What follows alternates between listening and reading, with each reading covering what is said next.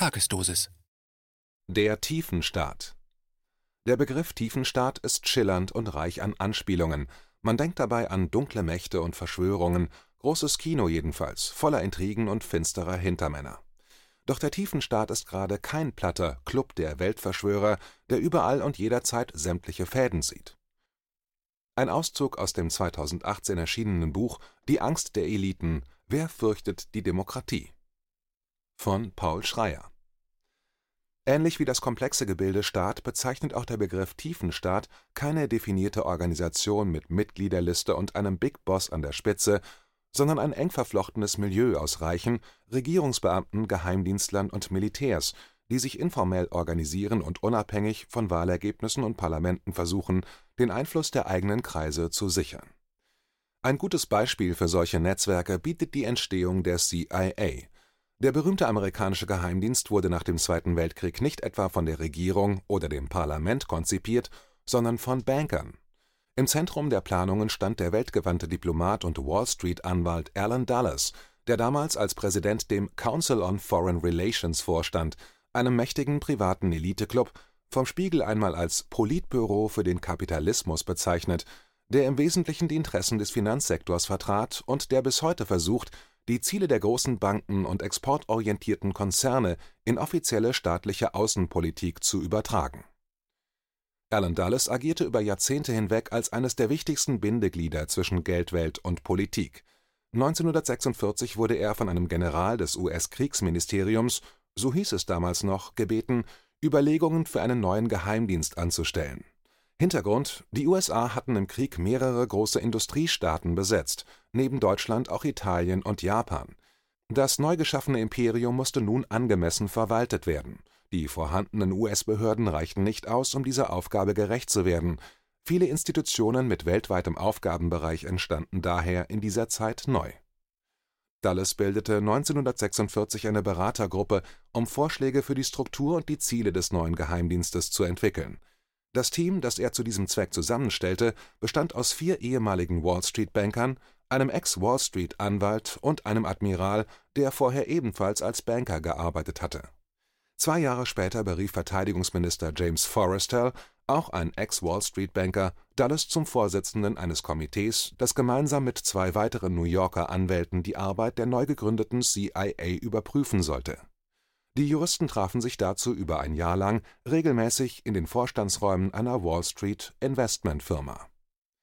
Kurzum, Banker überall. Die CIA war von Anfang an eine Unternehmung des Finanzsektors und der reichen Oberschicht, woran sich auch in den folgenden Jahren und Jahrzehnten wenig ändern sollte. Immer wieder wechselten Banker oder Unternehmensanwälte in das Management des Geheimdienstes und Geheimdienstler zu großen Banken dieses Muster betrifft keineswegs nur die CIA, ist dort aber besonders klar nachweisbar. Netzwerke gegen gesellschaftliche Erneuerung Man kann sagen, dass der Tiefenstaat es den alten Eliten vielfach ermöglicht, so weiterzumachen, als hätte es Revolutionen und eine Demokratisierung des Staates nie gegeben. Frei gewählte Parlamente und öffentliche Ausschüsse tagen zwar, doch bei entscheidenden Fragen spielen sie oft nicht die Hauptrolle die Netzwerke im Hintergrund haben ein Veto und unterlaufen die gesellschaftliche Erneuerung, wann immer sie ihre Interessen bedroht sehen. Ihrem Wesen nach sind diese Gruppen konservativ und autoritär. Gut dokumentiert ist das auch für die Weimarer Republik, wo ein organisiertes Milieu aus reichen Industrielenkern und reaktionären Militärs massiven Einfluss auf die Politik nahm und das Ende der Republik wesentlich vorantrieb der Übergang zum Faschismus wurde von diesen Kreisen, nicht nur in Deutschland, auch anderswo, als Chance gesehen, ihren Stand in der Gesellschaft zu festigen. Eine bevorzugte Spielwiese des tiefen Staates sind, wie gerade am Beispiel der CIA geschildert, die Geheimdienste, eben weil hier demokratische Instanzen am wenigsten Einblick und Einfluss haben über die Geheimdienste wird ständig verdeckt Politik betrieben, und immer wenn eine solche Beteiligung der Dienste durch einen Skandal öffentlich wird, wie etwa 1987 bei der Iran-Contra-Affäre in den USA, 1990 bei der Aufdeckung der Gladio-Struktur von NATO-Geheimtruppen oder seit 2011 in der deutschen NSU-Affäre, kommt es in der Regel zu keiner umfassenden Aufklärung, die Ermittlungen bleiben stecken, Akten verschwinden, Zeugen sterben Deep Events prägen die Politik. Häufig ist der Tiefenstaat dabei in Ereignisse verwickelt, die über Jahre oder sogar Jahrzehnte hinweg die öffentliche Politik prägen, wie politische Morde, Putsche gegen demokratisch gewählte Regierungen oder Geschehnisse, die zum Eintritt eines Staates in einen Krieg führen. In der politikwissenschaftlichen Forschung werden solche Vorfälle manchmal als Deep Events (Tiefenereignisse) bezeichnet, da sie weit über den Tag hinaus wirken zu nennen sind hier beispielsweise die Morde an den Revolutionspolitikern Karl Liebknecht und Rosa Luxemburg 1919, am deutschen Außenminister Walter Rathenau 1922, an UNO-Generalsekretär Dag Hammarskjöld 1961, am ersten frei gewählten Präsidenten des Kongo, Patrice Lumumba, ebenfalls 1961, an US-Präsident John F. Kennedy 1963 am Bürgerrechtler Martin Luther King und am Präsidentschaftskandidaten Robert Kennedy 1968 oder auch am schwedischen Ministerpräsidenten Olof Palme 1986. Ebenso fallen darunter der Reichstagsbrand 1933, der Staatsstreich gegen die demokratisch gewählte Regierung des Iran 1953, der Tonkin-Zwischenfall 1964, der zum direkten Eintritt der USA in den Vietnamkrieg führte, oder die Anschläge von 9/11 All dies sind strittige und zum großen Teil ungeklärte Ereignisse, die der geschichtlichen Entwicklung in einem Land für längere Zeit eine neue Richtung gaben. Stets folgte darauf ein politischer Kurswechsel oder zumindest ein Beschluss, der ohne den entsprechenden Vorfall kaum eine Chance im Parlament gehabt hätte. Ohne den Reichstagsbrand wäre das nur drei Wochen später im März 1933 beschlossene Ermächtigungsgesetz nicht vorstellbar ohne den Tonkin-Zwischenfall nicht die radikale Ausweitung des Vietnamkrieges und ohne 9/11 nicht der Krieg gegen den Terror. Schattenregierung nach 9/11 Gerade bei 9/11 ist das Wirken des Tiefenstaates sehr anschaulich dokumentiert. Noch am Morgen der Angriffe wurde in den USA im Geheimen eine Schattenregierung installiert, völlig ohne Wissen des Parlaments. Erst sechs Monate später berichtete die Washington Post zum Erstaunen der Abgeordneten und der gesamten Öffentlichkeit unter der Überschrift Schattenregierung arbeitet im Geheimen erste spärliche Details. Vizepräsident Dick Cheney hatte mehr oder weniger eigenmächtig einen Notfallplan aktiviert, der bereits im Kalten Krieg entwickelt und von ihm und Donald Rumsfeld auch persönlich regelmäßig geprobt worden war. Dieser Plan firmierte unter dem Stichwort Continuity of Government Fortbestand der Regierung im Falle einer Auslöschung der Hauptstadt durch russische Atomraketen sollte die Verfassung außer Kraft gesetzt werden und eine Reserveregierung an einem geheimen Ort die Führung des Landes übernehmen, so der ursprüngliche Plan. Nach dem Zusammenbruch der Sowjetunion wurde das Szenario geändert und die Bedrohung des Kommunismus durch die Gefahr des Terrorismus ersetzt. Statt auf russische Raketen richtete man sich nun auf einen islamistischen Anschlag ein doch am 11. September waren weder führende Politiker ermordet noch die Hauptstadt zerstört worden. Trotzdem aktivierte Cheney heimlich den Plan, was zur Folge hatte, dass er über Monate hinweg immer wieder Washington verließ, um ohne Wissen des Parlamentes an einem geheimen Ort eine ebenso geheime zweite Regierung mit etwa 100 Mitarbeitern zu befehligen. Einen halben Staatsstreich könnte man das nennen Brisant ist das vor allem deshalb, weil in den ersten Wochen nach den Anschlägen viele Weichen gestellt wurden, die bis heute nachwirken. Beginn von Kriegen, Einschränkung der Bürgerrechte, Ausweitung der Kompetenzen der Geheimdienste, Überwachung, Folter, zugleich aber über die Aktionen und Entscheidungen von Cheneys Schattenregierung bis heute so gut wie nichts bekannt ist. Auch die amtliche 9/11-Untersuchungskommission wurde diesbezüglich im Unklaren gelassen in ihrem Abschlussbericht erwähnte sie zwar die Aktivierung des Plans am 11. September 2001, räumte aber ein, dass sie den gesamten Vorgang nicht näher untersucht habe. Lediglich die Führungsspitze der Untersuchungskommission sei knapp über die allgemeine Art des Plans unterrichtet worden. Pläne für den Ausnahmezustand wie ein genauerer Blick zeigt, gehört der Plan für eine Schattenregierung und eine Aussetzung der Verfassung zum festen Bestand des amerikanischen Tiefenstaats. Entwickelt wurde er unter Präsident Ronald Reagan und damals, in den 1980er Jahren, hieß der für den Geheimplan zuständige Verbindungsoffizier im Nationalen Sicherheitsrat Oliver North. Eben jener zwielichtige Oberstleutnant, der zur Schlüsselfigur in der schon erwähnten Iran-Contra-Affäre wurde der Tiefenstaat hat sein eigenes Personal, das einem bei verschiedenen derartigen Ereignissen immer wieder begegnet. Mit Abstand betrachtet sind Deep Events in gewisser Weise der Joker im politischen Spiel. Wenn diese Trumpfkarte aus dem Ärmel gezogen wird, müssen alle übrigen Spieler eine Runde aussetzen, sofern sie dann noch leben. Im Grunde besteht ein wesentlicher Teil der jüngeren Weltgeschichte aus weitgehend unaufgeklärten Deep Events, in die der Tiefenstaat verstrickt ist. Der Lauf der Geschichte wird massiv beeinflusst von diesen informellen, nicht gewählten Strukturen, die im Sinne der alten Eliten tätig werden. Dass Deep Events und die Rolle des Tiefenstaates nicht längst selbstverständlicher Teil des Geschichtsunterrichts an den Schulen sind, könnte man mit den Worten des Schweizer Psychoanalytikers Mario Ertheim als gesellschaftliche Produktion von Unbewusstheit bezeichnen. Andererseits wäre es wohl auch unrealistisch, von einem staatlichen Schulsystem ernsthaft zu erwarten, dass es darüber aufklärt, wie der eigene Staat von nicht gewählten Kräften in krimineller Weise unterminiert wird und die Regierung dabei beide Augen zudrückt. Der ständige Versuch, solche Zusammenhänge pauschal als Verschwörungstheorien und Spinnerei abzuwerten, mutet hilflos an und erinnert an die Tabuisierung von Gewalt und Misshandlungen innerhalb von Familien und ehrenwerten Institutionen. Der gute Vater, die liebe Mutter, der vertrauenswürdige Onkel würden so etwas doch nie tun. Tatsächlich aber misshandelt der Tiefenstaat die gesamte Gesellschaft, und man kann sich entscheiden, die Augen davor zu verschließen oder eben nicht. Letzteres ist unangenehm. Tabuisierte Wahrheiten lassen sich leicht verbergen.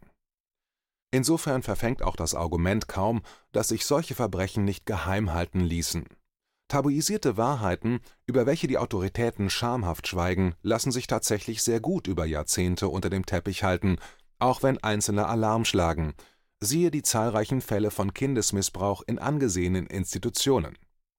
Entscheidend ist, wie die Mehrheit damit umgeht, schaut sie weg oder unterstützt sie die Aufklärer. Das Schlagwort Verschwörungstheorie bietet jedenfalls keinen überzeugenden Ersatz für eine gründliche Beschäftigung mit Forschungsergebnissen und Quellen, wie sie auch hier in diesem Text angegeben sind. Vieles ist zudem offensichtlich.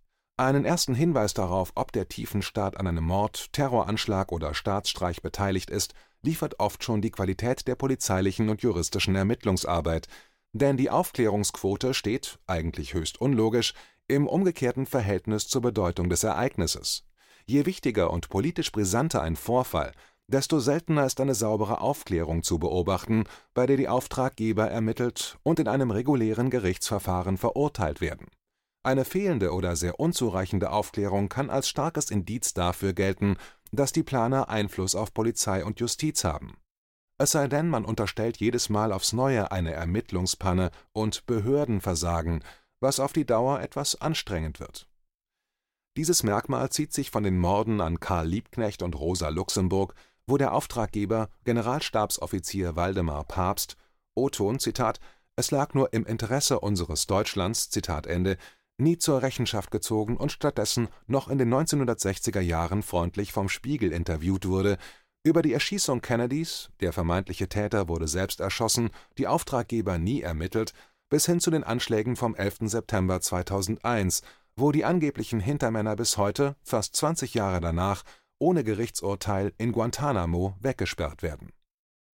Ermittlungsbehinderungen lassen sich in vielen Fällen klar dokumentieren und sind zwar für sich genommen noch kein Beweis, aber zumindest ein deutlicher Hinweis auf eine Beteiligung mächtiger Personen.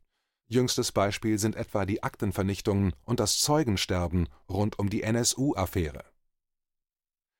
Tiefenstaat als permanente Regierung Besonders offensichtlich und schrill wurde das Wirken des tiefen Staates nach der Wahl von Donald Trump zum US-Präsidenten, als die eigenen Geheimdienste mehr oder weniger offen gegen den gewählten Staatschef intrigierten, anscheinend mit dem Ziel, einen Regime-Change herbeizuführen, also die Art von Machtwechsel, die sonst vorzugsweise bei missliebigen Regierungen im Ausland organisiert wird. Befragt zum Thema Tiefenstaat meinte der ehemalige Air Force General, NSA und CIA-Chef Michael Hayden kurz nach der Amtseinführung von Trump, er möge diesen Begriff nicht besonders und spreche stattdessen lieber von einer permanenten Regierung. Deren Mitglieder, zu denen er selbst auch gehörte, seien nüchterne Profis. Zitat: Sie wählen, sie haben Ansichten, aber als Profis wissen sie, was zu tun ist. Zitat Ende. Diese Einschätzung hätten sicher auch Waldemar Pabst, Alan Dulles oder Oliver North zugestimmt. Präsidenten kämen und gingen, die permanente Regierung aber bleibe, was auch gut so sei In einem früheren Interview hatte Hayden mit einigem Stolz geschildert, wie vorausschauend der Tiefenstaat schon zukünftige US-Präsidenten unter seine Fittiche nimmt. Dies geschehe bereits unmittelbar, nachdem ein Politiker sich in den Vorwahlen als aussichtsreicher Kandidat erweise. Am Ort der entscheidenden Vorwahlen habe man stets eigene Teams, die mit dem jeweiligen Kandidaten hinter den Kulissen Klartext sprechen würden. Zitat In diesem Moment beginnt die permanente Regierung, das sind Leute wie ich, damit den Siegerkandidaten von unserer Sicht der Welt zu überzeugen, ihm zu erklären, dass nationale Sicherheit aus dem Weißen Haus heraus anders aussieht als von einem Hotelzimmer in Iowa. Zitat Ende. Beim eigensinnigen Milliardär Donald Trump hat das anscheinend nicht auf Anhieb geklappt. Doch Leute wie Hayden wissen, wie lang der Hebel ist, an dem sie sitzen. Gewählte Politiker, so der General in einer Einschätzung im Jahr 2015, seien zwar nötig, da sie für öffentliche Legitimität sorgten, die permanente Regierung aber trage Fachwissen und Erfahrung bei. Außerdem beuge man mit dieser Struktur einer übermäßigen Leichtsinnigkeit der Politik vor. Betreutes Regieren sozusagen. Es ist selten, dass Vertreter des tiefen Staates so offen sprechen. Offenbar fühlen sich Planer wie Hayden ihrer Sache und ihrer Position sehr sicher. Kein Wunder, verfügen sie doch nicht nur über den Rückhalt des Finanzsektors, sondern auch der Presse. Die US-Leitmedien von New York Times bis CNN und in Deutschland von ARD bis Spiegel applaudierten der permanenten Regierung jedenfalls euphorisch in ihrem Kampf gegen Trump, auch wenn der renommierte Investigativjournalist Glenn Greenwald schon früh warnte, dass solcher Jubel unüberlegt sei und man stattdessen die demokratischen Prozesse schützen müsse. Zitat Niemand sollte es herbeisehnen, dass der Tiefenstaat die Kontrolle übernimmt. Zitat Ende. Eisenhowers Warnung Solche Mahnungen haben auch schon andere ausgesprochen. Oft zitiert ist die 1961 im Fernsehen ausgestrahlte Abschiedsrede von US-Präsident und Ex-General Dwight Eisenhower, in der er seine Landsleute vor der Macht des tiefen Staates warnte. Bei ihm hieß dieser noch militärisch-industrieller Komplex. Nach 40 Jahren bei der Armee und acht Jahren im Weißen Haus resümierte Eisenhower nachdenklich: Zitat in den Institutionen der Regierung müssen wir uns gegen den unberechtigten Einfluss des militärisch-industriellen Komplexes schützen. Das Potenzial für einen verheerenden Zuwachs fehlgeleiteter Macht existiert und wird bestehen bleiben. Wir dürfen es nie zulassen, dass das Gewicht dieser Verbindung unsere Freiheiten oder unsere demokratischen Prozesse gefährdet. Zitat Ende. Eisenhowers Nachfolger Kennedy erlebte die Folgen dieser fehlgeleiteten Macht später am eigenen Leib nachdem er sich von einem Elite-Zögling und kalten Krieger zu einem entschiedenen Gegner einer atomaren Konfrontation mit Moskau gewandelt hatte und damit den tiefen Staat herausforderte, der diese Eskalation vorantrieb und die Sowjetunion über kurz oder lang beseitigen wollte. Ein Kompromiss, ein friedlicher Ausgleich hätte den angestrebten vernichtenden Sieg über den Kommunismus vereitelt und unmöglich gemacht. Allende gesamte politische Struktur der Welt wird untergraben. Ein Jahrzehnt später kam der chilenische Präsident Salvador Allende bei einer Rede vor der UNO-Vollversammlung ebenfalls auf das Thema zu sprechen. Er hatte es gewagt, in seinem Land eine sozialistische Politik einzuführen, hatte mit Zustimmung des Parlaments Schlüsselindustrien verstaatlicht, eine Bodenreform zugunsten von Kleinbauern und Kollektiven durchgesetzt und ein für alle Bürger kostenloses Gesundheitssystem eingeführt Dafür bekämpften ihn die von den Enteignungen betroffenen Eliten im Verbund mit konservativen Politikern und Militärs mit allen Mitteln. Die westliche Wertegemeinschaft erklärte ihn zum Paria, zu einem Außenseiter, der grob die Regeln verletzt hatte. Vor der Weltöffentlichkeit beschrieb Allende am 4. Dezember 1972 in deutlichen Worten seinen Eindruck vom tiefen Staat. Zitat uns stehen Kräfte gegenüber, die im Schatten wirken, ohne eine Flagge, aber mit mächtigen Waffen an vielen einflussreichen Positionen. Die großen kapitalistischen Firmen wollen mit ihrer Aggression die Emanzipation des Volkes blockieren. Es handelt sich um einen direkten Angriff auf die wirtschaftlichen Interessen der Arbeiter Chiles. Internationale Konzerne nehmen Einfluss auf grundsätzliche politische, wirtschaftliche und militärische Entscheidungen diese Firmen sind globale Organisationen, die von keinem Staat abhängen und von keinem Parlament kontrolliert werden oder diesem Rechenschaft schulden. Mit einem Wort, die gesamte politische Struktur der Welt wird untergraben. Von dieser Gefahr sind nicht nur die unterentwickelten Länder bedroht, sondern auch die Industriestaaten. Zitat Ende. Im bis auf den letzten Platz gefüllten großen Sitzungssaal des New Yorker UNO-Gebäudes brandete nach dieser Rede tosender Beifall auf, der minutenlang anhielt. Hier hatte ein gewählter Politiker den Vertretern von Millionen Menschen aus aller Welt aus der Seele gesprochen. Doch der Hoffnungsträger befand sich längst im Fadenkreuz. Nur ein Jahr später wurde Allende mit Unterstützung der CIA gestürzt. Ausschlaggebend dafür war auch die Lobbyarbeit des Milliardärs und Bankers David Rockefeller, der auf die US-Regierung persönlich einwirkte. Henry Kissinger, damals Sicherheitsberater des US-Präsidenten und ein persönlicher Vertrauter der Rockefeller-Familie, hatte dem chilenischen Botschafter in Washington kurz nach dem Putsch 1973 Folgendes mitgeteilt: Zitat: Lateinamerika ist eine Region, der kaum eine strategische Bedeutung zukommt. Chile hat keinerlei strategischen Wert. Wir können unser Kupfer aus Peru, Sambia, Kanada beziehen. Ihr habt nichts, was entscheidend sein könnte aber wenn dieses Projekt Sozialismus à la Allende sich durchsetzt, werden wir in Frankreich und Italien ernsthafte Probleme bekommen, wo Sozialisten und Kommunisten gespalten sind, sich aber an diesem Projekt ein Beispiel nehmen und sich zusammenschließen könnten. Und dies würde die Interessen der Vereinigten Staaten substanziell tangieren. Wir werden es nicht zulassen, dass es zum Erfolg geführt wird. Nehmen Sie dies zur Kenntnis. Zitat Ende nach dem Putsch wurde Chile von einer der brutalsten und menschenverachtendsten Diktaturen des 20. Jahrhunderts in Besitz genommen, das Regime von General Augusto Pinochet herrschte fast zwei Jahrzehnte lang. In dieser Zeit diente das Land radikalen Anhängern des Neoliberalismus als Versuchslabor für ihre bislang nur theoretischen Vorstellungen von extremer Deregulierung und Privatisierung, auch im Gesundheits und Bildungssystem. Der Kündigungsschutz wurde abgeschafft, ebenso das Streikrecht die Rente von der traditionellen Umlagefinanzierung auf ein kapitalgedecktes System umgestellt, was Milliarden in den Finanzsektor spülte und die Rentner von den Launen der Börse abhängig machte. Insgesamt gesehen kam es zu einer drastisch vertieften gesellschaftlichen Spaltung in Arm und Reich. Innenpolitischer Widerstand war in dieser Zeit nahezu unmöglich. Tausende politische Gegner wurden ermordet, Zehntausende gefoltert. Die Putschisten und ihre Unterstützer im tiefen Staat machten nicht bloß Allendes Reformen rückgängig, sie statuierten ein Exempel an diesem Land. Realpolitik Solche Entwicklungen zu fördern oder zumindest stillschweigend zu billigen, wird gern als Realpolitik bezeichnet.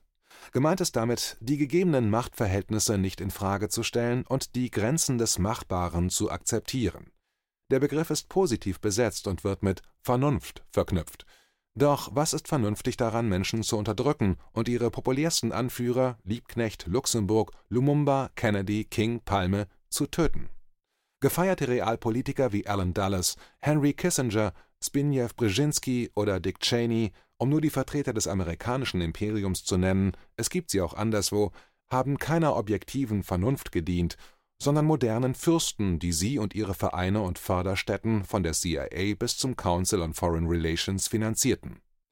Diese milliardenschweren Finanziers sind selbst die Schöpfer jener Wirklichkeit, in der die vermeintlichen Realpolitiker wie in einer Blase gefangen bleiben, abgetrennt von den Empfindungen, Wünschen und Bedürfnissen der Bevölkerung, dabei oft mitleidlos wie Psychopathen. Der tiefe Riss zwischen den Wahrnehmungen entspricht der Trennung der Vermögen Erst die Mauern um das Privateigentum der Fürsten macht eine offene Gesellschaft unmöglich. Wer erklärt das dem berühmten Milliardär und ehemaligen Philosophiestudenten George Soros, der mit seinen Open Society Foundations Stiftungen für eine offene Gesellschaft weltweit politisch Einfluss nimmt? Soros wendet sich entschieden gegen eine autoritäre Herrschaft von Staatsführern, ohne die ganz ähnlich autoritäre Machtausübung von Unternehmern und Superreichen auch nur zu erwähnen. Diese Doppelmoral zieht sich wie ein roter Faden durch seine Demokratieförderung. Der Finanzier versucht den unmöglichen Spagat, als Spekulant Milliarden zu verdienen und zugleich als Sozialreformer und moderner liberaler Philosoph die Welt zu retten. Das ist schizophren und menschlich gesehen fast tragisch. Politisch wirkt es verheerend, so wie eigentlich immer, wenn ein einzelner Mensch glaubt, durch seinen Reichtum klüger zu sein als andere und aus seinem Geld und seiner Weisheit dann politische Ansprüche zur Führung der Gesellschaft ableitet. Im Stalinismus diente eine vermeintlich überlegene Ideologie als Rechtfertigung für die autoritäre Herrschaft Einzelner, heutzutage braucht es überhaupt keine Rechtfertigung mehr, es reicht der pure Vermögensbesitz Eigentum ermächtigt. KenFM ist crowdfinanziert und unabhängig. Leiste deinen Beitrag zu freier Presse und unterstütze unsere Arbeit finanziell. Wenn du zukünftig keine Beiträge verpassen willst, abonniere den KenFM Newsletter und installiere dir die KenFM App für iPhone und Android. Weitere Informationen auf kenfm.de/support. Hallo Community. In diesem Video möchten wir euch das Thema Bitcoin ans Herz legen. Wir werden euch erklären, was Bitcoins sind, wie man damit bezahlen kann und welche Bedeutung diese Währung für KenFM hat. Viele von euch haben sicher schon von Bitcoin gehört oder nutzen es sogar privat. Wie ihr KenFM mit Bitcoins unterstützen könnt und warum das für uns aktuell sehr wichtig ist, verraten wir euch jetzt. Das ist ein Bitcoin. In Wirklichkeit existiert so ein Bitcoin aber gar nicht. Es gibt ihn nur virtuell im Internet als digitale Währung in einem digitalen Konto. Bitcoin ist eine sogenannte Kryptowährung, die bekannteste weltweit. Man kann damit via Computer oder Smartphone einkaufen, spenden oder sich gegenseitig Bitcoins zuschicken. Bitcoins kann man wie Währungen oder Edelmetalle zum aktuellen Wechselkurs kaufen, verkaufen oder von Freunden zugeschickt bekommen. Einzige Voraussetzung ein E-Wallet, zu Deutsch eine elektronische Geldbörse. Das ist ein Account oder Konto, über das man Bitcoins empfangen oder versenden kann. Wie ihr wisst, nutzen auch wir bei KenFM schon seit ein paar Jahren Bitcoin, damit wir im Notfall auch finanziell unabhängig bleiben können, zum Beispiel von Banken, die uns nicht mehr mögen. Da viele Banken mit unserer Berichterstattung nicht einverstanden sind und nicht im Zusammenhang mit KenFM genannt werden möchten, kam es in den letzten Monaten so weit, dass uns gar keine Bank mehr mag. Weshalb wir leider damit rechnen müssen, vom kompletten IBAN-Zahlungsverkehr ausgeschlossen zu werden. Deshalb der Appell an euch, beschäftigt euch jetzt schon mit der Funktionsweise von Bitcoin, damit ihr uns auch im Notfall trotzdem weiter unterstützen könnt. Alles, was ihr dafür tun müsst, ist, eure bisherige Unterstützung in Euro einfach in Bitcoin an uns zu senden. Dazu legt ihr einfach eine kostenlose E-Wallet an, wandelt einen Betrag eurer Wahl in Bitcoin um und sendet uns diesen an unseren Bitcoin-Account. Den Link findet ihr unter jedem unserer Beiträge sowie unter diesem Video. Alternativ dazu könnt ihr aber auch diesen QR-Code mit eurem Smartphone scannen. Übrigens, eine detaillierte Schritt-für-Schritt-Anleitung haben wir zum Nachlesen für euch schon einmal vorbereitet. Ihr findet sie auf canfm.de/bitcoin. Ob Bitcoin oder Kryptowährungen wirklich die Zukunft des Geldes sind, wissen wir nicht. Aber vielleicht ist das bald unsere einzige Option, so unabhängig wie möglich und vor allem ohne Bankkonto für euch in Zukunft weiterhin freien und unabhängigen Journalismus machen zu können. Wir hoffen sehr auf eure Unterstützung und sagen jetzt schon tausendmal Danke. Euer Team von KenFM.